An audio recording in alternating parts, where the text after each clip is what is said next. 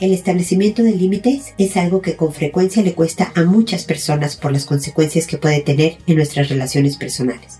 No dejes de escuchar este episodio. Esto es Pregúntale a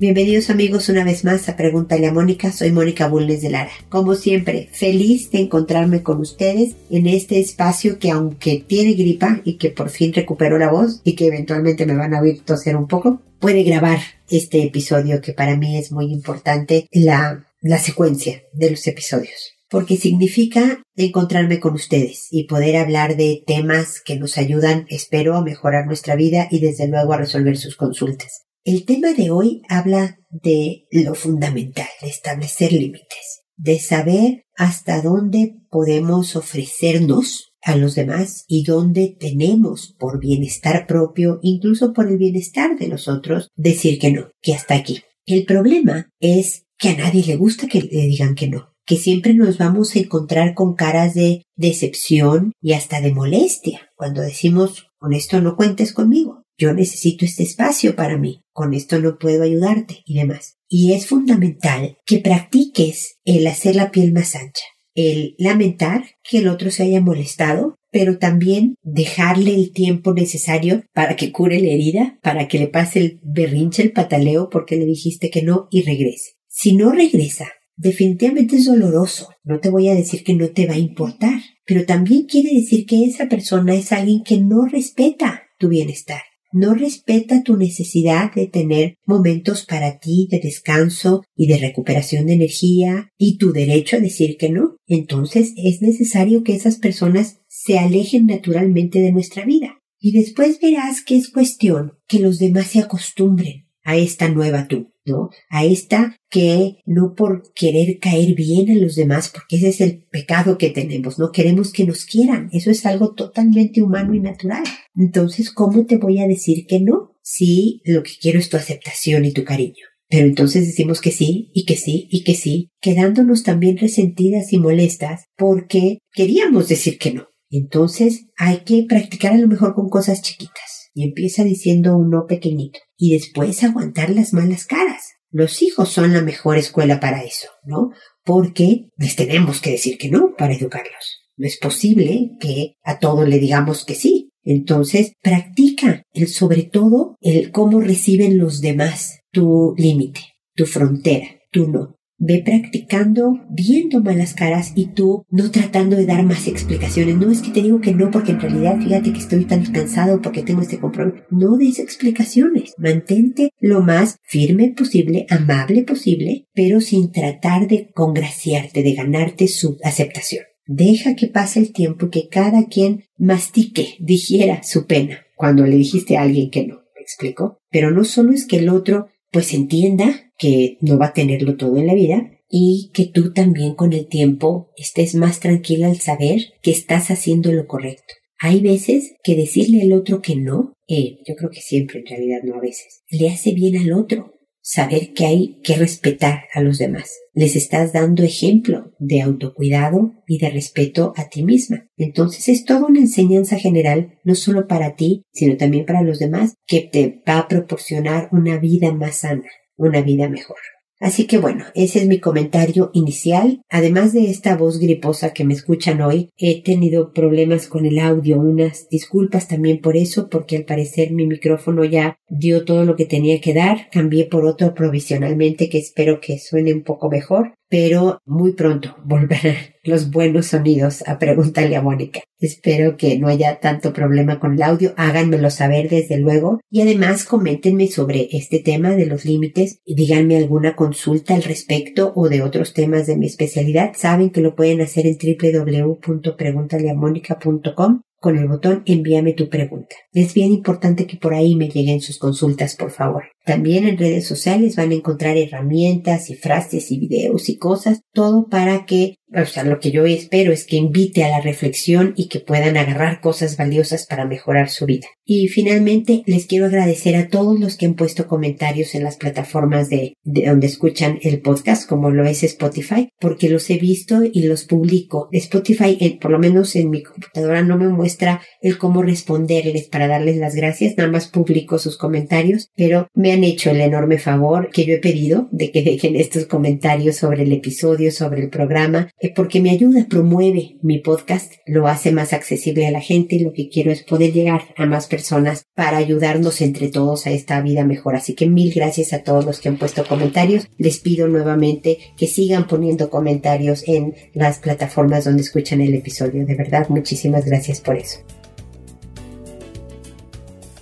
Bueno, terminado el comentario inicial, me paso a la consulta de Isaura, que es la única que tengo yo el día de hoy, especialmente porque mi garganta está hecha a pedazos, pero a Isaura le respondo con mucho cariño que me dice, hola Mónica, espero que estés bien y gracias por tu tiempo. Mónica, ya no sé qué hacer con mis hijos de 7 y 10 años. Es una pelea constante. Yo ya no tengo ganas de pelear, de dirigir de nada. Un drama por pequeñas cosas que puede ser normal y llevadero, pero yo estoy en un nivel que no lo llevo bien. Ya te he preguntado cómo cambiar esto y no lo logro. Estoy muy, muy aislada de todos y todo. Mi esposo trabaja fuera de la ciudad. Mi trabajo es 100% en línea. He tomado antidepresivos antes y eso me da energía. ¿Crees que debería tomarlos otra vez? Yo sé que puedo, pero no me da la energía. No me concentro. Los tomaría 30% por andar del bajón y 70% por energía. Solo escribiendo ya sé la respuesta. Pero ¿cómo compro energía y motivación para lavar esa pila de ropa, para tener paciencia cuando me riñen por la comida o se levantan a las 3 de la mañana y me dicen no puedo dormir? Voy al gimnasio tres veces a la semana, tengo buenas amigas pero me he alejado, tengo un trabajo que me gusta pero todo me cuesta mucho, especialmente cuidar a los pequeños. Nada me funciona mucho tiempo. ¿Qué tengo y qué hago? Mira, Isaura, definitivamente necesitas un diagnóstico más personal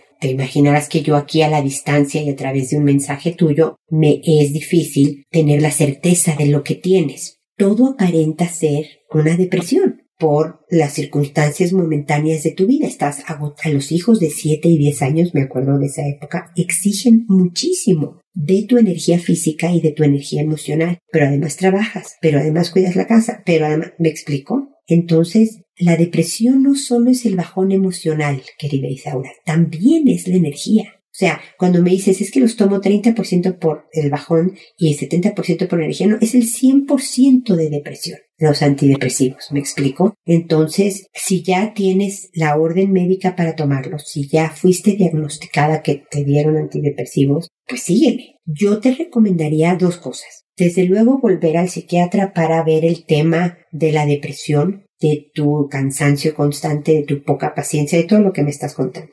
Y también un chequeo médico. Isaura, ¿qué tal que traes una infección galopante? De lo que quieras. Y que te tiene absolutamente agotada y cuando estamos cansadas física y emocionalmente, claro que todo se vuelve un problema con los hijos y no tienes nada de paciencia y tú crees que es porque la estrategia educativa no te está funcionando y es porque no tienes material para dar.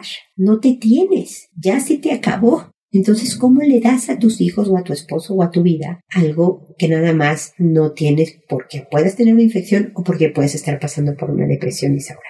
Es normal. Es una etapa desgastante. Tus hijos están a tres pasitos de tener otra etapa que la adolescencia no es tan fácil, pero es más llevadera porque exige menos de ti en cuanto a atención los adolescentes el problema es que ya no te pelan y tú necesitas que te hagan caso, me explico. Es otra etapa en la que tú necesitas estar bien para poderle seguir dando toda tu formación y todo tu cariño. Acércate a las amigas. No te sientas sola. De verdad es que todos pasamos por eso. De que estás tan metida en tu rutina diaria de trabajo, casa, vida y así, que sientes que, que te alejaste de todos y de todo. Entonces, vuelve a conectar con las amigas. El gimnasio es excelente, que lo sigas haciendo, no lo dejes, pero sí ve a ver un doctor. Te repito que yo desde acá no te, no te puedo diagnosticar, desde luego. Mi latencia, mi, mi teoría es que puedas estar deprimida o puedas tener una infección o algo fisiológico que te impida tener energía y por lo tanto creas que eres un impaciente de horror, pero en realidad es porque estás enferma. ¿Lo explico? Entonces es bien importante que te atiendas porque tus hijos te necesitan, porque nadie quiere tener una mamá bruja en la casa. Sigue por favor escuchando los episodios de Pregúntale a Mónica. Tú sabes que hablo mucho de estrategia educativa y es de a poquitos. De no comprarte dramas. Me explico, acuérdate que los hijos son expertos en hacerte enganchar en algo que no era tu bronca. Entonces tienes que ser bien creativa y si necesitas más asesoría en cuanto a los hijos, encantada de la vida, dame ejemplos específicos porque me dices, es una pelea constante, un drama de pequeñas cosas, pero si me das algo concreto te puedo dar un ejemplo que a lo mejor puedas aplicar en varios escenarios. Me explico, pero prométeme que te vas a atender médicamente, como te digo, con el psiquiatra y con un doctor general o algo para checar si no estás enferma de otra cosa con un chequeo, para tratar de solucionarlo todo. ¿Me explico? Yo creo que confundiste, o sea, como que separaste el tema anímico con la energía física y van juntos. Es una sola cosa. Entonces me dices, ¿qué tengo? Creo que va por o una depresión o una infección o las dos cosas. ¿Y qué hago? Pues lo que te sugiero, ¿no? Ir a los doctores, conectar nuevamente con las amigas, darme ejemplos concretos de, tu cuestión de los hijos para poderte ayudar en general, reconectar con tu esposo, espero que esa sea una relación cercana, firme y cariñosa que siempre da energía el saber que estamos bien con la pareja y, gracias por escribirme porque realmente espero ser de ayuda y de consuelo, por lo menos de desahogo, ¿ok? Así que espero que sigamos en contacto y me digas cómo vas y yo te acompañe en todo este proceso, ¿ok?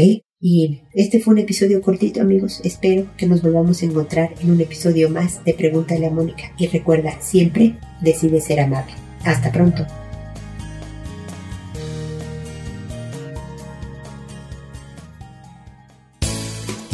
¿Problemas en tus relaciones? No te preocupes. Manda tu caso. Juntos encontraremos la solución. www.preguntaleamónica.com Recuerda que tu familia es lo más importante.